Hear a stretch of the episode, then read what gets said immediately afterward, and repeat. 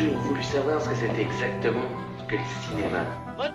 Les films sont plus harmonieux que la vie, Alphonse. Il n'y a pas d'embouteillage dans les films, il n'y a pas de temps mort.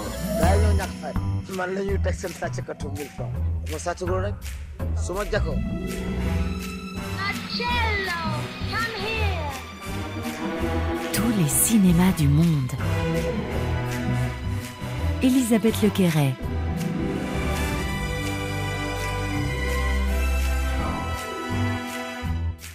Bonjour et bienvenue dans tous les cinémas du monde. Aujourd'hui, nous recevons une actrice, autrice et réalisatrice pour sa première série diffusée sur Arte jeudi prochain. Elle fait le portrait d'une comédienne française qui revient à Paris après des années passées à Los Angeles. The French actress who left for Hollywood. On va bientôt vous voir à l'écran, Madame Godrèche. Ah, très bientôt. My only goal was to find the right part that would bring me back to France. Oui, bonjour, Judith Godrèche. Qui ça?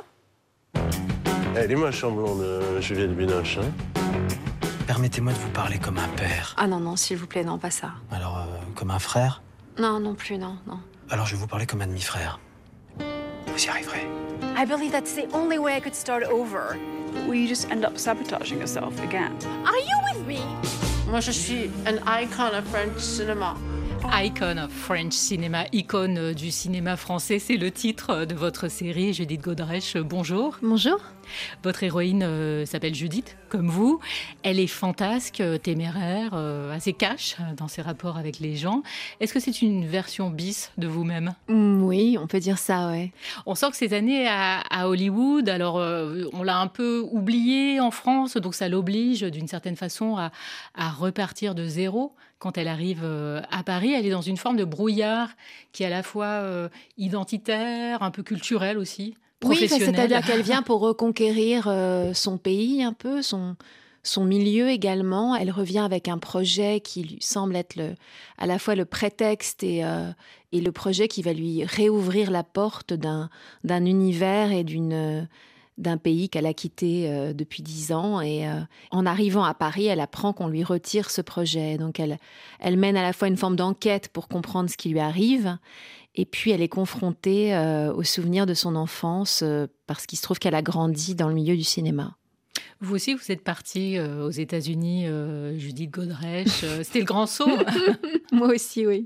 Ouais. Vous aviez envie de quoi? D'autres rôles? De, de- Vous aviez l'impression d'être un peu emprisonnée dans une image en tant qu'actrice? Oui, mais en fait, je ça aurait pu être un autre pays que les États-Unis. Il se trouve que ça a été les États-Unis parce qu'on m'a proposé d'écrire un, un projet pour HBO et que c'était une, une- un- une proposition difficile à refuser et que donc j'ai pris la décision de, de- de le faire. Et en même temps, cette proposition est arrivée un, peu au moment où moi, je, ne savais plus trop et depuis déjà un moment pourquoi je, faisais ce métier. Euh, J'avais un rapport assez conflictuel et ambivalent avec mon identité d'actrice. Et c'est vrai que ce départ impliquait euh, d'accepter euh, de, perdre hein, la possibilité de retravailler ici parce qu'évidemment, j'allais pas laisser mes deux enfants à Los Angeles et revenir en les plantant là-bas tout seul. Et donc, du coup, il y avait cette espèce de, de, de- oui, c'était une vraie aventure, c'est-à-dire que il n'y avait pas de, de- de demi-mesure dans cette décision. J'allais, euh, je savais que je ne travaillerais plus en France, en tout cas qu'il y avait un risque. Et euh, il y a beaucoup de choses, évidemment, hein, dans le personnage de Judith qui reviennent sur votre, euh, vo- vo- votre passé, mais aussi sur votre tempérament, peut-être, parce qu'il y a une Mhm. folie douce, Ouais. je trouve, de, de Judith, un côté un peu euh, enfantin. Est-ce qu'il vient de vous? Oui, bien sûr. Et, et je crois que c'est vraiment, je suis comme ça au, au quotidien, c'est-à-dire que j'ai tendance à, à rendre les choses plus gaies ou à amener de la légèreté un peu dans tout. C'est une forme de protection. Et puis, je, vis beaucoup dans un monde où l'imaginaire, euh, l'imaginaire s'introduit ou, ou- s'immisce d'une manière ou d'une autre. Donc, euh, l'imaginaire euh, peut être inventer des histoires, se raconter une histoire à un moment où on vit quelque chose de difficile et essayer d'une certaine façon de sublimer la réalité par la fantaisie, par la drôlerie. Et d'ailleurs, j'ai élevé mes enfants comme ça, c'est-à-dire dans les moments où ils pleuraient ou dans les moments de tristesse. J'ai essayé de les faire, euh, de, de les calmer ou de les ramener à eux-mêmes en utilisant beaucoup des, des inventions un peu loufoques ou des histoires qui n'existent pas. qui serait par exemple le doudou qui chante, Exactement. qui est l'émission en fait qui vous fait revenir euh, à l'écran. euh, on aura l'occasion d'en- reparler. Mhm. Donc Judith, elle a passé des années comme vous aux États-Unis, mais elle est restée comme vous parisienne euh, jusqu'au bout des ongles, y compris chez la psy. Ça vous ennuie pas que je regarde par la fenêtre en vous parlant? Non. Le prenez pas mal, hein. c'est pas parce que vous êtes moche. C'est comme les piqûres, je préfère éviter de regarder l'aiguille et puis. euh, les au revoir aussi, je... je peux pas dire au revoir. Ça me terrifie de lire de la déception dans vos yeux. Pourquoi les miens? Pas que les vôtres. Vous savez, mon père, il a été abandonné pendant la guerre. Par nécessité, pour le sauver. Hmm. C'est drôle, non? On abandonne les autres pour les sauver. Pour revenir, il fallait un projet. Quelque chose qui ait du sens. Et ce projet, je l'ai peut-être perdu. Et pourquoi pas les mains dans les poches? Tranquillement Sans exploit à accomplir Non, non, non, non. Ça, ça n'existe pas, ça. Non. Une petite fille prodige doit revenir chez elle avec panache, victorieuse, solide. Mon père, les enfants, je peux pas les laisser tomber. Une petite fille prodige doit rentrer chez elle avec panache. Et dans cet extrait, ce qui est magnifique, c'est que les silences sont aussi importants que les paroles. Mhm. Comment vous avez écrit, euh, trouvé le ton si particulier de la série et la, la voix de Judith? Honnêtement, c'était une écriture très automatique, très spontanée. Je pense que la liberté dans l'écriture, ou en tout cas là où j'ai trouvé ma liberté, une forme de liberté, grâce à l'éloignement. J'écrivais, j'étais aux États-Unis, cette série dont je ne savais absolument pas si elle verrait le jour ou pas. Et c'est très désinhibant dans le fond de d'écrire. euh, vous savez, c'est comme euh, sans référent, c'est-à-dire euh, on écrit dans une langue qui n'est pas la sienne, enfin pas ma langue maternelle. J'écrivais en anglais. J'écrivais depuis euh, un lieu de vie d'où le paysage n'avait rien à voir avec celui que je- auquel je pensais en écrivant. Enfin, c'est-à-dire que c'est comme si, vous savez, euh, vous ne pensez plus à ce que vous pensez, vous ne, vous ne vous posez pas la question de ce que vont penser vos pères, vos parents, votre votre entourage, parce que vous êtes comme ça en train d'écrire, euh, voilà, sans aucune perspective de, de, de, de, de livrer cet objet au monde. Écrire dans une autre langue, c'est un peu comme écrire sans surmoi, non? Exactement. Ouais, ouais, exactement. Et qui plus est, dans un autre monde, enfin celui d'une ville étrangère ou depuis les États-Unis. Enfin, c'est-à-dire que oui, j'étais vraiment euh, cette étrangère qui écrit une série à Los Angeles. J'étais pas cette fille que j'incarne depuis euh, toute petite, puisque j'ai grandi dans le cinéma fr- français. Enfin, et en l'occurrence, le cinéma et ma famille. euh, je suis cette jeune actrice qui a grandi vraiment devant la caméra. Donc, euh, c'est vrai que c'est difficile pour moi de dissocier le cinéma de, de, de mon enfance, par exemple. Oui, c'est ça. C'est-à-dire que votre enfance, on, en- on parlait tout à l'heure justement du côté enfantin euh, du Mhm. personnage, ce qui est un peu paradoxal, parce que vous, votre enfance, euh, Judith Godrèche, c'était sur les plateaux. Donc Ouais. c'est très particulier. euh. Ouais, Je ne sais ouais. pas si on peut dire que vous n'en avez pas eu. Enfin, vous me contredirez Oui, bien sûr. Non, mais c'est ce qui, c'est un peu ce qui vient à l'esprit. C'est ce qu'on a envie de dire, en fait. Puis évidemment que ça, c'est, on peut dire ça et qu'est-ce que ça veut dire dans le fond Parce que j'en ai une. Elle était juste ce qu'elle était, c'est-à-dire euh, une enfance euh, entourée uniquement d'adultes. Je- j'avais aucun ami de mon âge. Le titre euh, de la série, Judith Godrèche, c'est euh, Icon of French Cinema. Alors, vous allez nous raconter comment Mhm. est venue cette expression dans, dans le film. Mhm. C'est votre ex-compagnon Ouais. qui vous appelle comme ça, donc il faut l'entendre avec un soupçon euh, d'ironie. Ouais. Mais c'est aussi lourd à porter, non? Icône du cinéma français. Oui, enfin, c'est le titre est évidemment ironique parce qu'il est- assez drôle. Enfin, c'est-à-dire qu'en fait, je, je suis de retour à Paris et je suis un peu dans une forme de, de désillusion. Euh, je- rien ne se passe comme j'avais prévu et je suis au téléphone avec le père de mon fils qui est euh, américain et qui vit aux États-Unis et qui me dit mais oh, je me souviens quand je t'ai rencontré, tu étais une icon of French cinema et tout à coup cette expression, cette espèce de label de- de- de- de- de- dit par lui à ce moment-là me donne de nouveau une raison d'être ou euh, me redonne une forme de, me redonne une forme de, statut. Même, même si c'est artificiel et qu'évidemment c'est pas le cas euh, dans sa vie de tous les jours et ce qu'elle vit, on la prend pour Juliette Binoche, les, les, les, on la reconnaît pour le seul film euh, dont on comprend qu'elle n'est pas particulièrement fière, ou en tout cas qu'elle n'a pas envie de mettre en avant, c'est-à-dire Bimboland. Et donc, du coup, elle est là à se raccrocher à l'idée que non, non, non, non, non, non, euh, quoi qu'il arrive, je suis une icon of French cinema. Et donc, c'est c'est un peu sa bouée de sauvetage voilà, en fait, exactement, hein, dans cette histoire, parce que son ex, il est tout à fait sérieux. Hein, ah oui, oui. Mais il lui parle du passé, par contre. Il ne parle pas du présent. Et vous jouez beaucoup, alors de ce côté, euh, un peu euh, Emily in Paris, c'est-à-dire vous êtes, euh, vous êtes quand même, voilà, vous, vous, avez vécu aux États-Unis, vous avez gardé beaucoup, vous jouez beaucoup des, de la, comment dire, des stéréotypes français. Oui, je m'amuse avec les stéréotypes, mais. Mais, mais, par ailleurs, il faut pas oublier, oublier que c'est une Française qui a vécu pendant dix ans aux États-Unis, qui revient en France et elle est affamée. C'est-à-dire qu'elle a envie de manger tous les gâteaux, de qui, toutes les pâtisseries qui existent. Et il y a cette espèce de, de, sensualité, de désir de vivre Paris. C'est-à-dire, euh, je voulais, moi, en tant que metteur en scène et, dans ma direction artistique, justement, l'idée était de filmer un Paris un peu idéalisé, de filmer.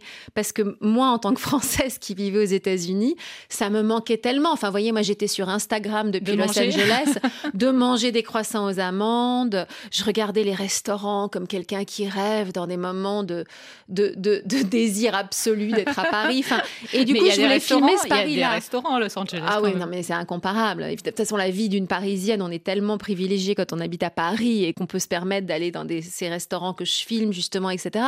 Et, et ce que je voulais filmer aussi, c'est cette sensualité entre femmes, c'est-à-dire deux copines qui mangent qui mange vraiment. D'ailleurs, sur le plateau, mon assistante euh, à la réalisation, Mathilde, me disait Mais tu vas vraiment le manger, le troisième euh, croissant aux amandes, parce qu'en fait, on n'en a plus pour la prochaine prise. parce qu'en fait, l'accessoiriste flippait parce que je mangeais vraiment. Euh, vous voyez, normalement, les acteurs souvent font semblant, ils font genre ils prennent une toute petite bouchée, mais même parce qu'ils n'ont pas envie à, 5 heures, à 6 heures du matin ou quelle que soit l'heure à laquelle on tourne la scène. De faire un banquet. Voilà. Et moi, non, non, moi j'y allais. Oh, avec Liz Kingsman, on mangeait tous les mochi. Euh, il y a un moment donné, on mange des pâtisseries japonaises il y en avait plus. Lise euh, Kingsman qui, joue votre, euh, votre agent. Mon agent, ouais. Qui vit, qui est mon agent qui, qui, vit en France mais qui est anglaise. Alors Judith Godrèche, j'ai dit tout à l'heure hein, que vous étiez actrice, scénariste, réalisatrice, euh, et je n'ai pas dit aussi que vous chantez. Et euh, donc on va vous écouter. Ah Je ne rentrerai pas ce soir, c'est le titre de la chanson. Malgré tout l'amour que j'avais pour nous, nos vices des temps jadis, je ne rentrerai pas ce soir je ne rentrerai pas ce soir, malgré la tendresse que vous, les vous, hélas, devant la glace, je jure, je ne rentrerai pas ce soir. Non, je ne rentrerai pas ce soir. J'emprunterai quelques ruelles je gagnerai quelques duels. Je monterai peut-être à l'échelle. Je me sentirai quelques ailes.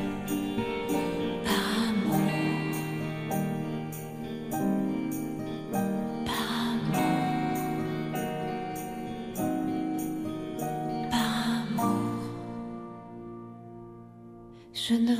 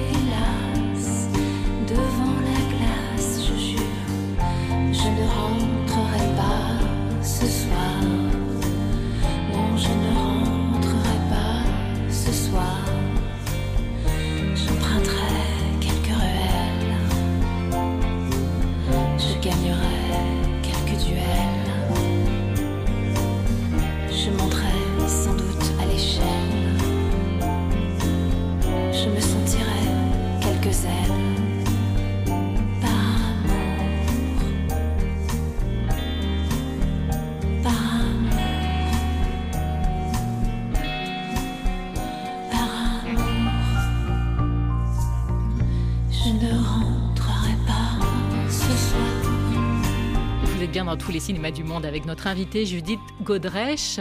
Le titre de votre série, c'est Icon of French Cinema et vous l'avez coproduite, je crois, avec le- les Américains de A24. Oui. Donc c'est une société de production euh, très euh, réputée, célèbre, Mhm. je ne sais pas Mhm. comment dire, qui produit Kelly Reichardt, euh, Darren Aronofsky, euh, Mhm. Noah Baumbach. Comment vous vous êtes rencontrés? Vous êtes allés les voir et vous leur avez montré le, le scénario? Oui, en fait. ils ont dit euh, oui. Voilà. Je leur ai envoyé les six épisodes et ils ont dit oui. Et ensuite, euh, nous sommes allés rencontrer, euh, je suis allée rencontrer Arte, mais c'est vraiment grâce à Arte que cette série existe. C'est-à-dire que sans Arte. Au départ, c'était eux? Ben, C'est-à-dire qu'en fait, euh, mes euh, collaborateurs, enfin A24, euh, c'est pas une plateforme de diffusion, enfin ils peuvent pas, c'est pas une chaîne, vous voyez. Donc euh, il faut trouver un, un diffuseur et c'est le diffuseur qui donne vie au projet d'une certaine manière. Enfin c'est et c'est vrai que la rencontre avec Arte, avec Olivier Vautling, avec et le soutien de Bruno Patino ont été vraiment une petite révolution dans ma vie, enfin une grande révolution même parce que cette série n'existerait pas sans eux. Parce que c'est Arte qui diffuse. euh, Parce que c'est Arte, film. mais aussi tout simplement parce que cette série sur papier était quand même un ovni. Enfin, c'est une série écrite par une Française en anglais et en français, qui est à la fois drôle et triste ou en grave et qui parle sujet- d'un sujet difficile, mais en même temps, oui, elle est habillée en hamster. Enfin, ce que je veux dire, c'est que, vous voyez, sur papier, on se dit, mais on pourrait se dire, mais, mais c'est un vrai pari. C'est-à-dire que c'est, en effet, c'est casse-gueule. C'est un ovni. Voilà, et, et il fallait euh, du courage, de, un, désir, euh, un, goût pour l'aventure, un goût aussi pour la, comédie anglo-saxonne, parce que c'est vrai que mon ton est très anglo-saxon. La manière dont j'écris la comédie, l'autodérision, c'est quelque chose qui est très très anglo-saxon, de se moquer de soi-même. De mon écriture est très euh, plus inspirée par la comédie américaine, on parlait les séries américaines et anglo-saxonnes que par. Et donc voilà, c'est vrai qu'il fallait, il fallait une chaîne comme Arte qui ose proposer quelque chose d'aussi, euh, comme on dit en anglais, out of the box. Qui, qui ne, dans le fond, qui ne, ma série sur papier ne correspond à aucun. euh, Aucune case. Voilà, c'est là que ma reconnaissance est infinie parce que ils m'ont fait confiance et c'est vrai qu'en plus, bon, comme vous le savez, c'est pas toujours facile quand on est euh, une femme qui a écrit, qui va réaliser, qui joue dedans. Enfin, il fallait qu'ils osent et ils ont osé. Comment ça s'écrit euh, une série? Parce que c'est votre première série et vous avez déjà euh, En fait, j'ai écrit beaucoup un appris film, en- mais c'est très différent. Oui, mais j'ai beaucoup appris en travaillant pour HBO avec mes, mes co-scénaristes et producteurs de l'époque quand j'avais développé cette série qui finalement ne s'est pas faite. Enfin, j'ai juste écrit un pilote, mais c'est vrai que c'est très différent et c'est très épanouissant d'écrire euh, dans la perspective d'une série parce que chaque personnage peut avoir son propre développement, sa propre, euh, son histoire peut se développer presque en- dans les sens, dans des sens contraires, puis se recroiser. Alors évidemment qu'il y a des metteurs en scène qui font ça au cinéma, Sauf que la, possibilité des 6 fois 30 minutes fait que vous pouvez partir dans toutes sortes de directions. Et même si chaque épisode doit presque avoir une petite fin, comme une petite. euh, il y a quand même cette possibilité à chaque début d'épisode de recommencer un peu une nouvelle histoire, une nouvelle aventure. Et, et par exemple, de faire un épisode complètement à part, comme mon épisode 5, qui est un épisode qui se passe à Porquerolles. Et, et c'est l'épisode où les trois personnages féminins, c'est leur point de vue à toutes les trois la, série, sinon c'est juste mon point de vue à moi. Alors justement, la série, c'est ce qui permet d'avoir des, des personnages secondaires, euh, comme on dit, qui deviennent des, des vrais personnages. Et vous parliez de, de Porquerolles. En fait, dans, dans cette série, vous êtes entouré de femmes. Il y a votre fille, euh, donc qui est jouée par euh, Barthélemy. Barthélemy, qui est votre propre euh, Mhm. fille à la ville, votre gouvernante, Gina Kaelin, votre agente euh, déjantée, Liz Kingsman. Mais en fait, c'est un homme qui hante votre passé. Tu as un petit ami? Euh, oui. Enfin, non, pas vraiment. Vous êtes Eric? Oui. Tu te, tu te disputes parfois avec ton petit ami? Oui, enfin, non. Enfin, c'est pas vraiment mon petit ami. C'est plus un peu comme un copain pendant l'été. Quand je pars en vacances à, à Porquerolles. Mais oui, je me sens rebelle avec lui, je crois.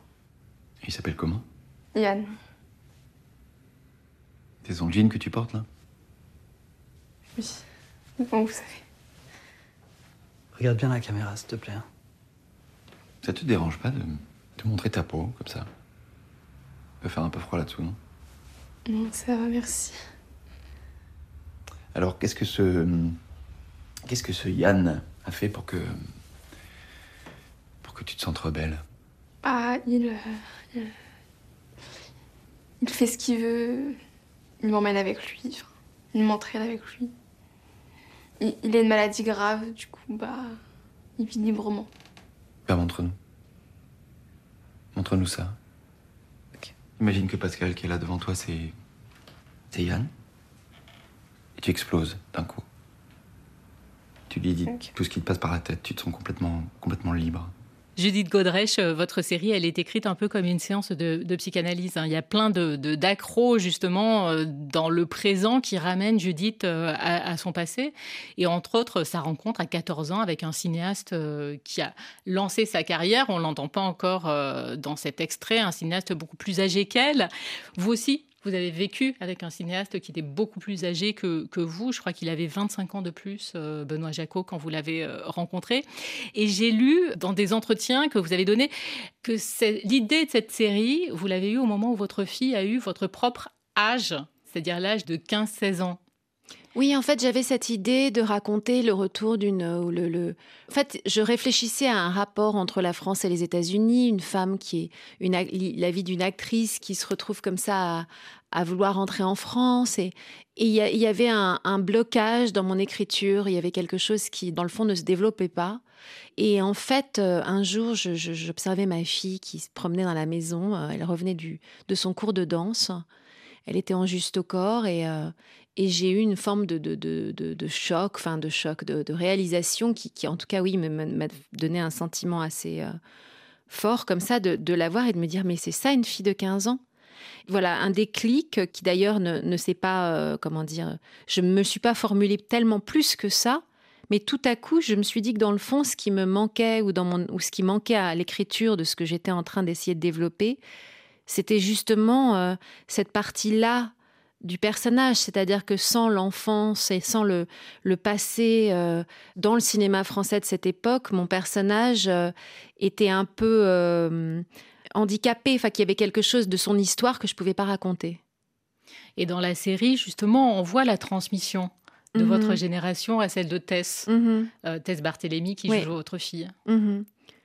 Oui, ce qui est important ou ce qui me semble, en tout cas, si j'ai- s'il y a une réussite pour moi, c'est celle justement de d'être devenue une adulte qui puisse écrire ou témoigner, raconter, se raconter pour éviter aux, autres jeunes filles hein, de, faire la même erreur ou en tout cas d'avancer dans la vie avertie.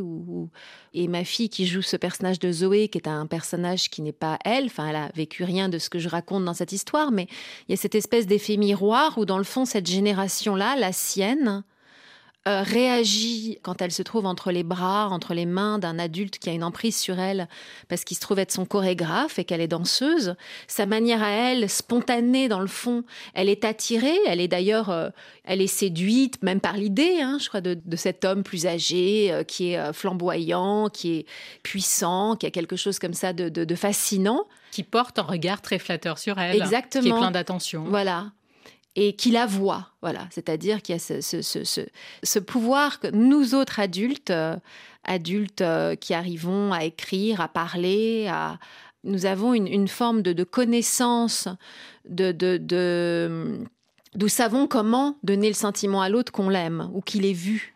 Et faire sentir à quelqu'un qu'il est vu, ça ouvre beaucoup de portes dans une relation. C'est très difficile quand on est une jeune fille ou un jeune homme ou une personne tout simplement qui n'a pas les armes, qui n'est pas armée, de résister au pouvoir euh, de séduction d'un adulte qui vous choisit. Surtout si il ou elle a choisi un métier du paraître. Mhm. Comme acteur, actrice Mhm. ou euh, danseur, danseuse. euh. Bien sûr. Et ce qui est magnifique, euh, justement, euh, dans votre personnage, Judith, c'est qu'elle est à la fois totalement singulière Mhm. et elle est totalement dans l'époque. C'est-à-dire, c'est une femme qui a construit son féminisme à la dure. Ça ne lui a pas été donné. Non. C'est le moins qu'on puisse dire, c'est ça? Oui, oui, oui, oui, oui. C'est vrai que c'est un personnage, dans le fond, quand on me pose la question, alors, euh, elle me donne du courage. Et c'est pour ça aussi que j'ai osé l'écrire avec dans des moments. Enfin, il y a des moments où elle me fait rire, oui même. Mais ce qui est intéressant, c'est comment chacun interprète évidemment la série à sa manière, parce que maintenant la série est hors moi et elle appartient à ceux qui la voient. Et euh, notamment quand mon personnage part en, quand elle, elle se met son costume de guerrière pour aller récupérer son rôle et qu'elle a rendez-vous avec le patron d'une chaîne euh, pour comprendre pourquoi on lui a enlevé le, le rôle principal du film pour lequel elle est revenue en France. Elle s'habille comme Ingrid Bergman dans Les Enchaînés. C'est pas parce qu'elle. C'est une vampe. Voilà. Et elle joue avec cette idée de la séduction. C'est-à-dire qu'elle sait que c'est ce qu'on attend d'elle. Et elle va en jouer, mais à son propre. Et en même temps, il y a cette mise en abîme même du, du, cliché, c'est-à-dire euh, jusqu'où peut-on aller quand on est, quand on sait ce qu'on attend de vous? Et malheureusement, euh, souvent, moi, je me surprends, et même encore récemment, à me retrouver dans des dans des situations face à un homme voyez, je, je, je minaude ou je, je, n'ose toujours pas, malgré tout, m'affirmer, c'est-à-dire me positionner comme un homme se positionnerait face à un homme, c'est-à-dire ancré comme ça. Euh. Enfin, vous voyez, de, je, passe encore par des détours comme pour m'excuser d'oser avoir euh, une parole ou, euh, ou une opinion. Et là, on parle de 2023, Judith Godrèche, mais alors parlons des années 80 ou, 90. À l'époque, euh, d'ailleurs, je crois qu'on disait muse. Oui. Vous étiez la muse. Mhm. Aujourd'hui, on parle plutôt d'emprise. Oui, c'est curieux comme malheureusement, parce que dans le fond, une muse, ça peut être quelqu'un qui vous fait écrire des poèmes merveilleux, euh, comme Gérard de Nerval écrivait. Ou, enfin, ce que je veux dire, c'est qu'il y a toutes sortes de formes de, il y a des sources d'inspiration qui viennent. Euh, on pourrait dire, c'est ma muse. Ça ne veut pas dire que on doit passer à l'acte. Oui, mais ce qu'on disait aussi, c'est que vous étiez, euh, pour être un peu plus précis, mais vous étiez la muse de Benoît Jacot. Mhm. Et ce qu'on ne disait pas, c'est que vous aviez coécrit La Désenchantée. Oui, enfin, que vous aviez beaucoup contribué oui, au beaucoup scénario contribué, de la ouais. Mais en fait, Benoît Jacot m'avait proposé hein, de me, créditer au générique, contrairement à Jacques Doyon qui lui ne voulait pas en entendre parler et, euh, et ne voulait surtout pas que j'apparaisse nulle part en, dans, alors qu'il me faisait écrire même sur le plateau. Mais c'est vrai que Benoît Jacot m'avait proposé de, de me créditer en tant que co-scénariste et j'étais terrifiée en fait parce que j'avais cru comprendre ou euh, qu'il fallait surtout pas la ramener pour parler un peu vulgairement, c'est-à-dire que dans le fond... Euh, ça pouvait faire peur? J'étais déjà dans une position où je me sentais un peu coupable, où je vivais avec un homme beaucoup, beaucoup plus âgé que moi, et il y avait cette forme de truc un peu où j'avais le sentiment d'être un peu vue comme une... Euh, comme un objet un peu, un, peu pas comme un singe savant, mais vous savez, comme... Euh, une surdouée? Oui, mais un peu une actrice surdouée. un peu embarrassante. Je sais pas comment dire. Il y avait, j'avais un peu peur de de montrer trop de facettes de moi ou de. Je me disais qu'il fallait que je reste à ma place, quoi. Il n'y a, pas d'amertume euh, du tout dans la série euh, Judith Godrèche, mais par contre, on sent une colère quand même qui. Euh, il y a une colère et, vous savez, c'est très particulier ce que je suis en train de vivre parce que vraiment. et d'ailleurs, vous voyez, rien que de dire ça, ça me, ça m'émeut, mais c'est très très étrange. Je pense, je sais pas si ça a arrivé à beaucoup de gens, mais j'imagine que si. Mais en fait, de faire la promotion de cette série a ouvert une porte euh, assez vertigineuse sur une sorte de précipice de souvenirs qui remonte. Et c'est comme si tout à coup la colère était euh, s'amplifier au fur et à mesure des interviews, des rencontres, euh, comme si dans le fond, jusqu'à maintenant, je retenais mon souffle dans un dans une forme de il fallait avancer, il fallait faire, il fallait créer, il fallait être sur le plateau, il fallait mettre en scène, il fallait découper, il fallait dormir un peu, se réveiller, etc. Enfin, vous voyez, j'étais dans, dans un processus tellement de, de, force vitale, de, presque d'énergie comme ça, euh, que tout à coup c'est fini, tout à coup ça sort, et je me mets à parler. Et là, je rencontre des, gens comme vous euh, qui posent des vraies questions, qui posent un regard sur, sur cet objet, sur cette série. Et c'est très particulier ce qui se passe en moi, en fait. C'est comme si euh, je découvrais presque une forme de, comme si l'inconscient me revenait au galop. Mais c'est peut-être aussi parce que c'est un moment très particulier, c'est-à-dire qu'il y a eu le, consentement de Vanessa Springora, tout le monde qui, a été euh, il y a quelques semaines porté à l'écran, enfin beaucoup de gens en parlent, c'est dans l'esprit de tous, il y a une forme d'omerta qui s'est brisée. J'aimerais dire ça honnêtement, je, je, je, je, crois pas que l'omerta se soit brisé hein, encore. Franchement, euh,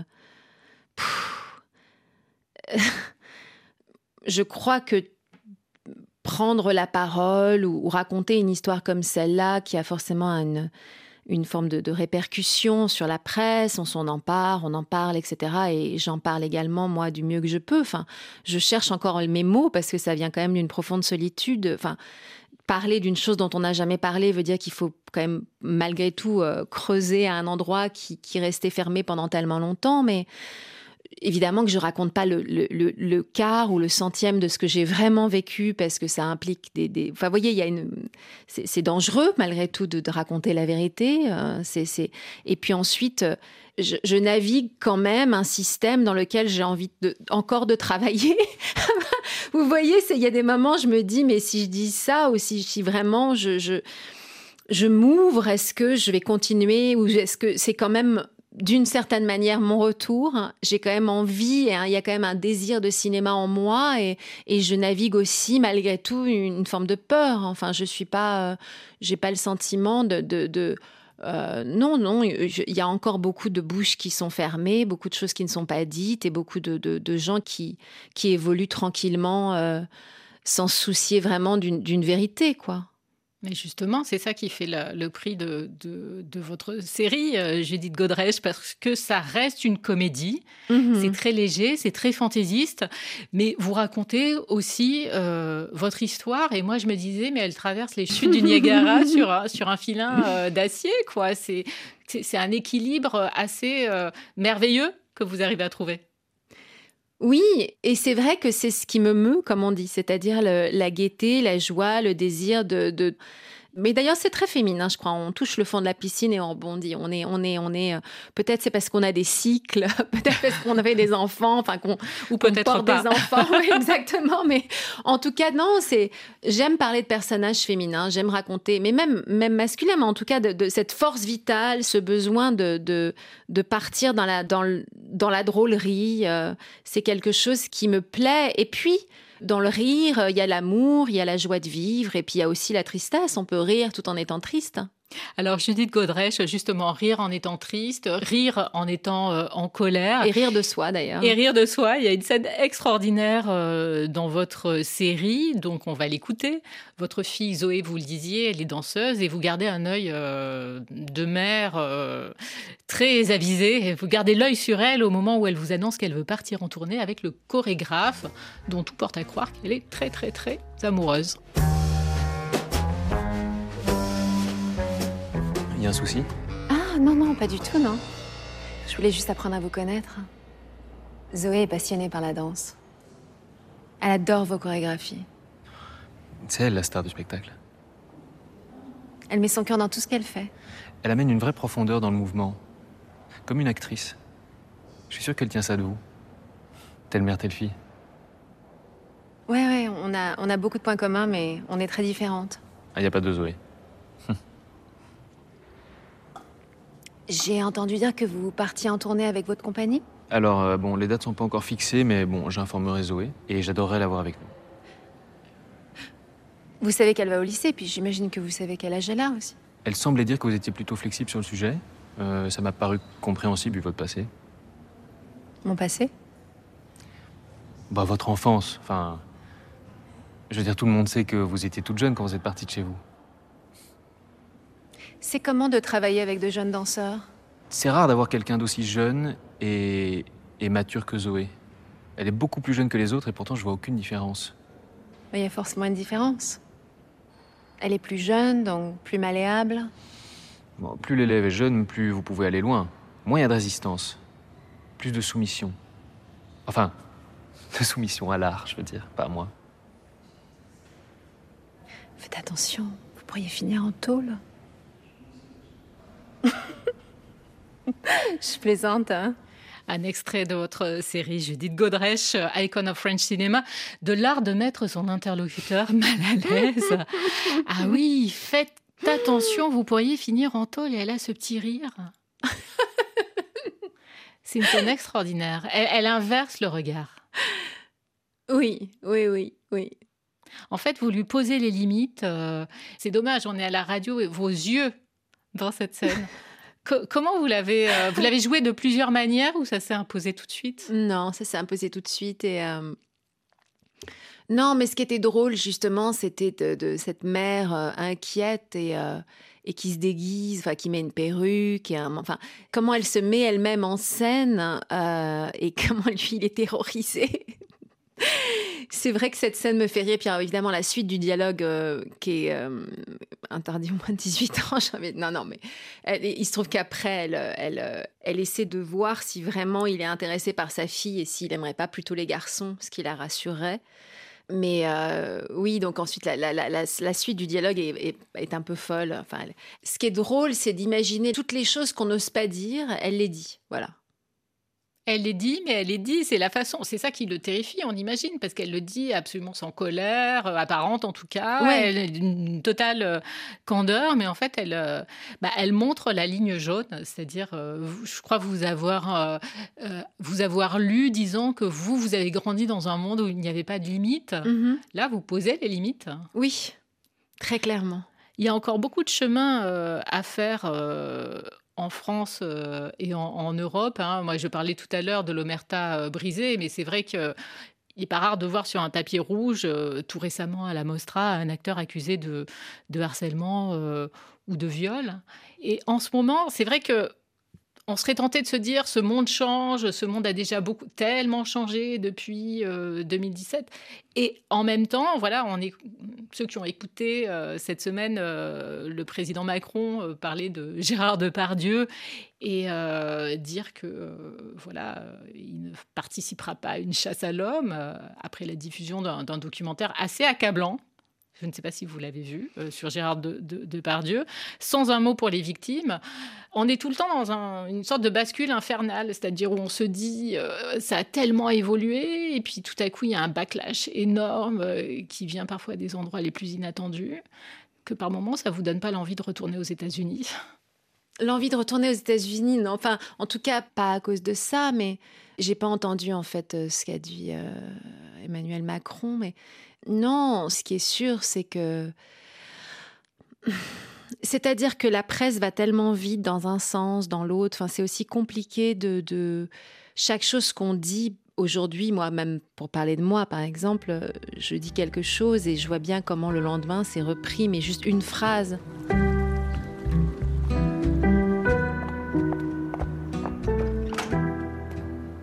Je suis désolée, je suis en retard. T'en fais pas, j'étais en train de lire un très mauvais scénario. Assez divertissant. Tu crois que beaucoup d'actrices euh, lisent des scénarios pour se donner une contenance? Bah, Pourquoi elles feraient ça? Je sais pas, au cas où il y a un réalisateur ou un producteur qui dîne ici ou qui passe. Mais tu manques encore tellement de confiance en toi. Tu veux pas te contenter de regarder les passants et de se sentir à ta place? Ah, en fait, je fais partie du problème. Quel problème? La dominance masculine. Ah oui, mais c'est moi, je me suis jamais sentie menacée par la dominance masculine. Je sais qu'elle existe. Moi, j'ai vécu toute ma vie en me pensant euh, aussi forte que les hommes. Tu t'es déjà battue pour récupérer un rôle? Ah non, jamais. Pour un homme, oui. Hmm. Hmm. Hmm. Tu connais la phrase de Lacan? Aimer, c'est donner ce qu'on n'a pas à quelqu'un qui n'en veut pas. Délicieux. Quand j'ai enfin réussi à quitter Eric, je me sentais complètement perdue. Je me suis retrouvée célibataire à 20 ans, au moment où tout le monde commence sa vie. Et moi, j'avais le sentiment que la mienne finissait. Ça fait partie de ton histoire. Personne ne peut te l'apprendre. Et puis tu l'as quitté. Je suis pas sûre qu'il serait d'accord avec toi. Il m'appelait souvent pour me dire euh, Tu veux que je t'aide à m'oublier? Pervers. Mais tous les metteurs en scène sont un peu manipulateurs. Hein. Hmm. Et puis t'as réussi à t'émanciper de tout ça. T'es pas une plante verte. T'as pas besoin d'un tuteur. Un cactus? Ah, tu vois, tu fais des progrès.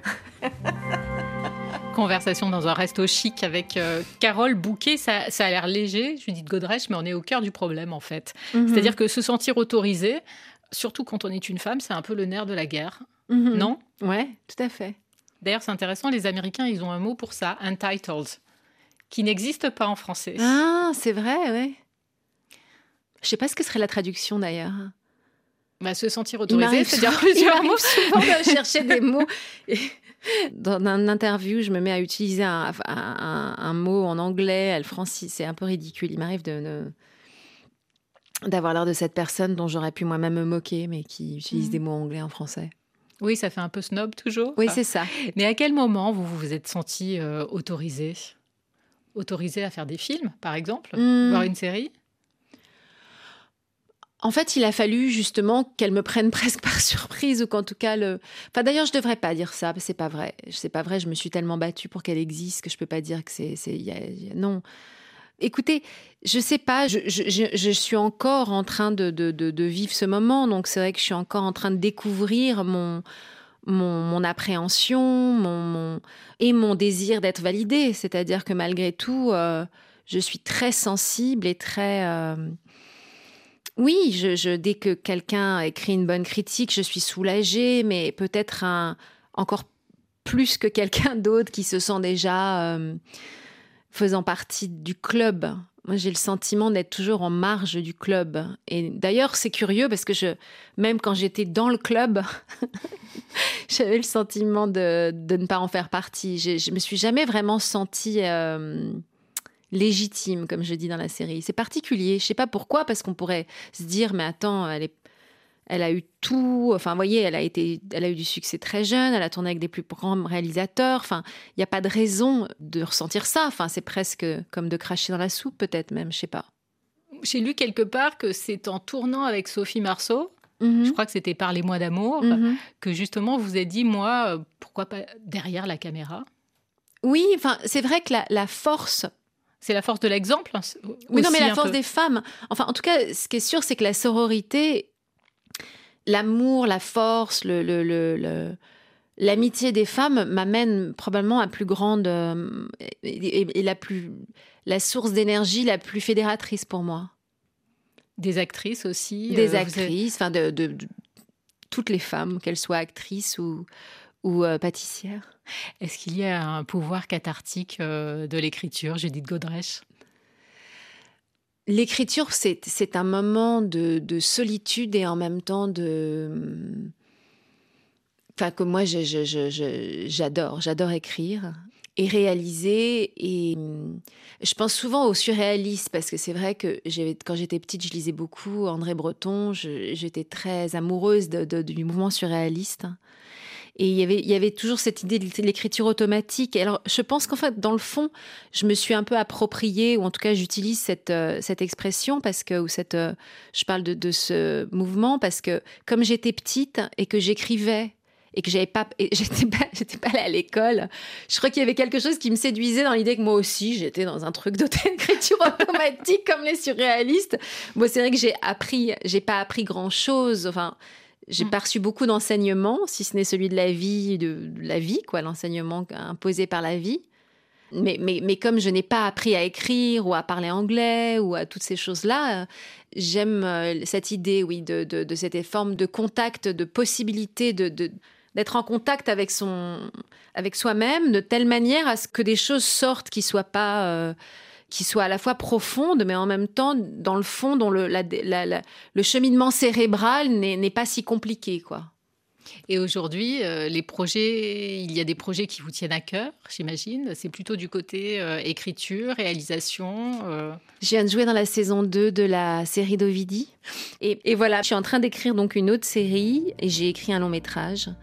Donc euh, j'ai envie évidemment de, de continuer à réaliser et, et, et- et à être actrice. euh, voilà.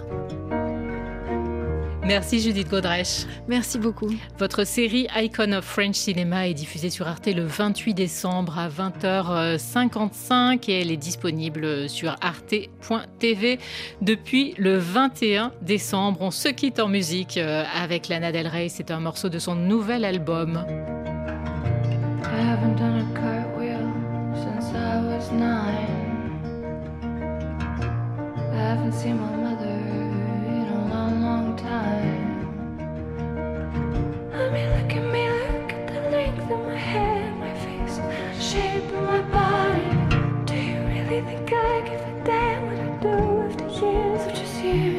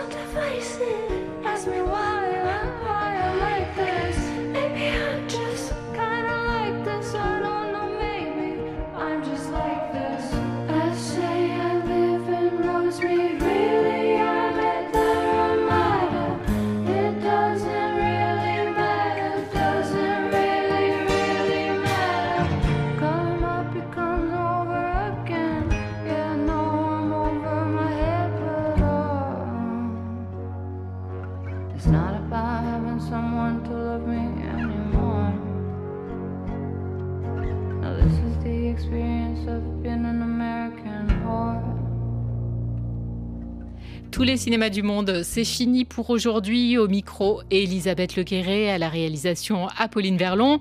Un petit salut au passage à Sophie Torlotin qui est clouée au lit par une mauvaise grippe. À tous les auditeurs, tous les cinémas du monde souhaitent de bonnes fêtes de fin d'année. Vous pouvez retrouver cette émission sur le site de RFI ou sur l'application Pure Radio. Samedi prochain, nous rediffusons l'émission consacrée à Delphine Seyrig, actrice et féministe. Et d'ici là,